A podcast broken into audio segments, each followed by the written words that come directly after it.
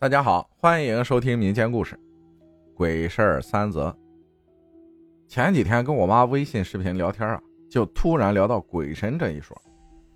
他们在苏州，我自己在南京，我就问我妈：“你相信这世界上有鬼吗？”我妈说：“信呢。”然后我妈就跟我爸说：“记不记得我小时候回老家住了一段时间？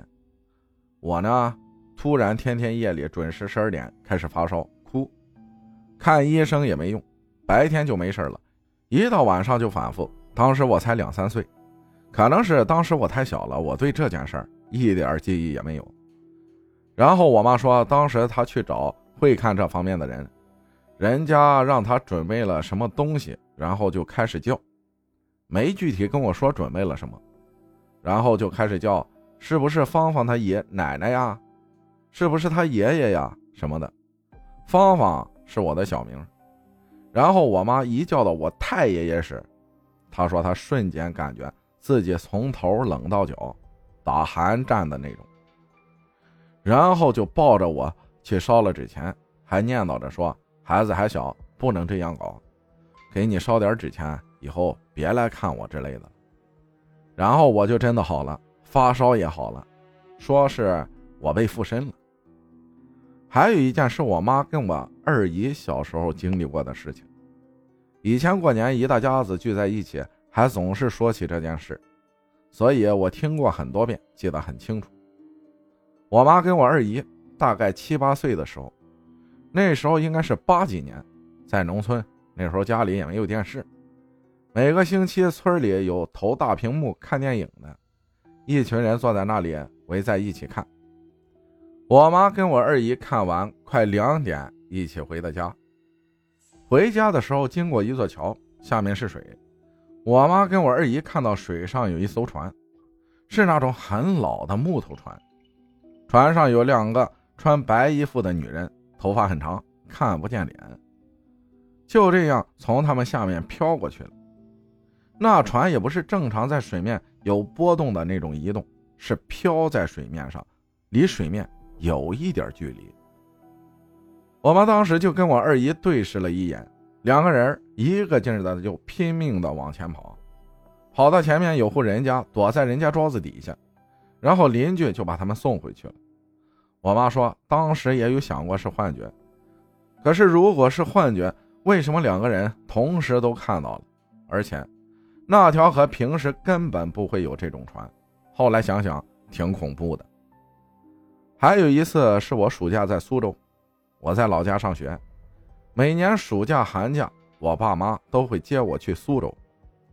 那几天正常，我们楼下有人去世，苏州虎丘那边的阳山花苑，那边有人去世的习俗是，楼下会盖起一排很长的房子，是用棚子跟木头搭建起来的，然后里面都是大圆桌，要放好几天的音乐，还会吹吹子。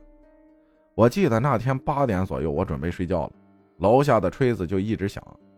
我当时被吵得睡不着，就说了句：“烦死了，让不让人睡觉了？”说完没什么，然后睡着了，就梦到一直有个老奶奶要追杀我。梦里我从小时候到上学到长大，一直在我身边打转。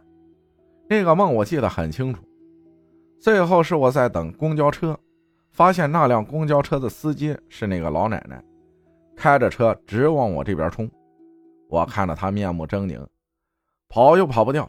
就在这时候，我突然飞了起来，车从我身下开了过去，没有撞到我，我也就被惊醒了。我开了灯，楼下音乐是停了，但是可以依稀听到洗碗的声音。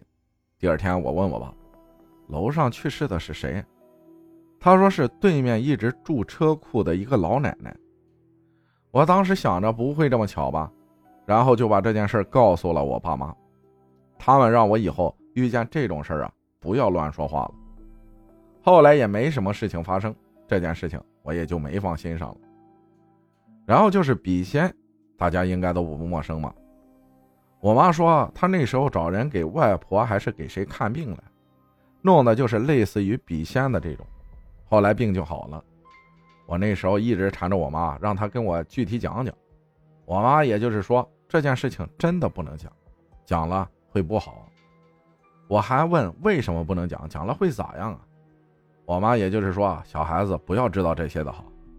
缠了很多次，很多次都没有跟我具体讲，我也就没再问了。我还有过初中的时候睡觉，连续好几天做同样的一个梦，而且是第二天的梦接着第一天的做，第三天的接着第二天的做，连续做了大概五天，就真的很神。我白天也没有想这些，一到睡觉，自然而然就开始接着做梦了。梦里就是一个女鬼，从我发现她，她就一直跟着我，红衣服，长长的黑头发。我记得最清楚的就是，嗯，一次梦到我在梦里已经长大了，穿的是高跟鞋，我那高跟鞋呢还是红色的。我在骑电瓶车，那个女鬼就一直在后面飘着追着我。眼睛是红色的，还流着血，特别吓人。我到现在都记得特别清楚。然后我就拿高跟鞋砸他，他被砸的都头破血流了，还是一只手抓着我的电瓶车不让我走。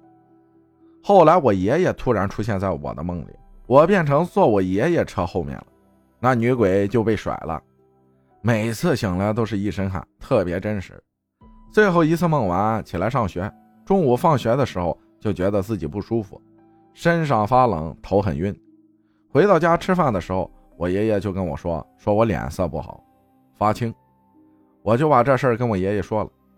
晚上，我爷爷拿了我平时吃饭的碗，里面装满了大米，用我平时穿的贴身衣服，把碗跟米包进去，扎好，放在我枕头下面睡觉。很神奇的是，就没再做梦。而且醒了以后，身体也很轻松，就没有那种冷冷的不舒服的感觉了。感谢啾啾分享的故事，谢谢大家的收听，我是阿浩，咱们下期再见。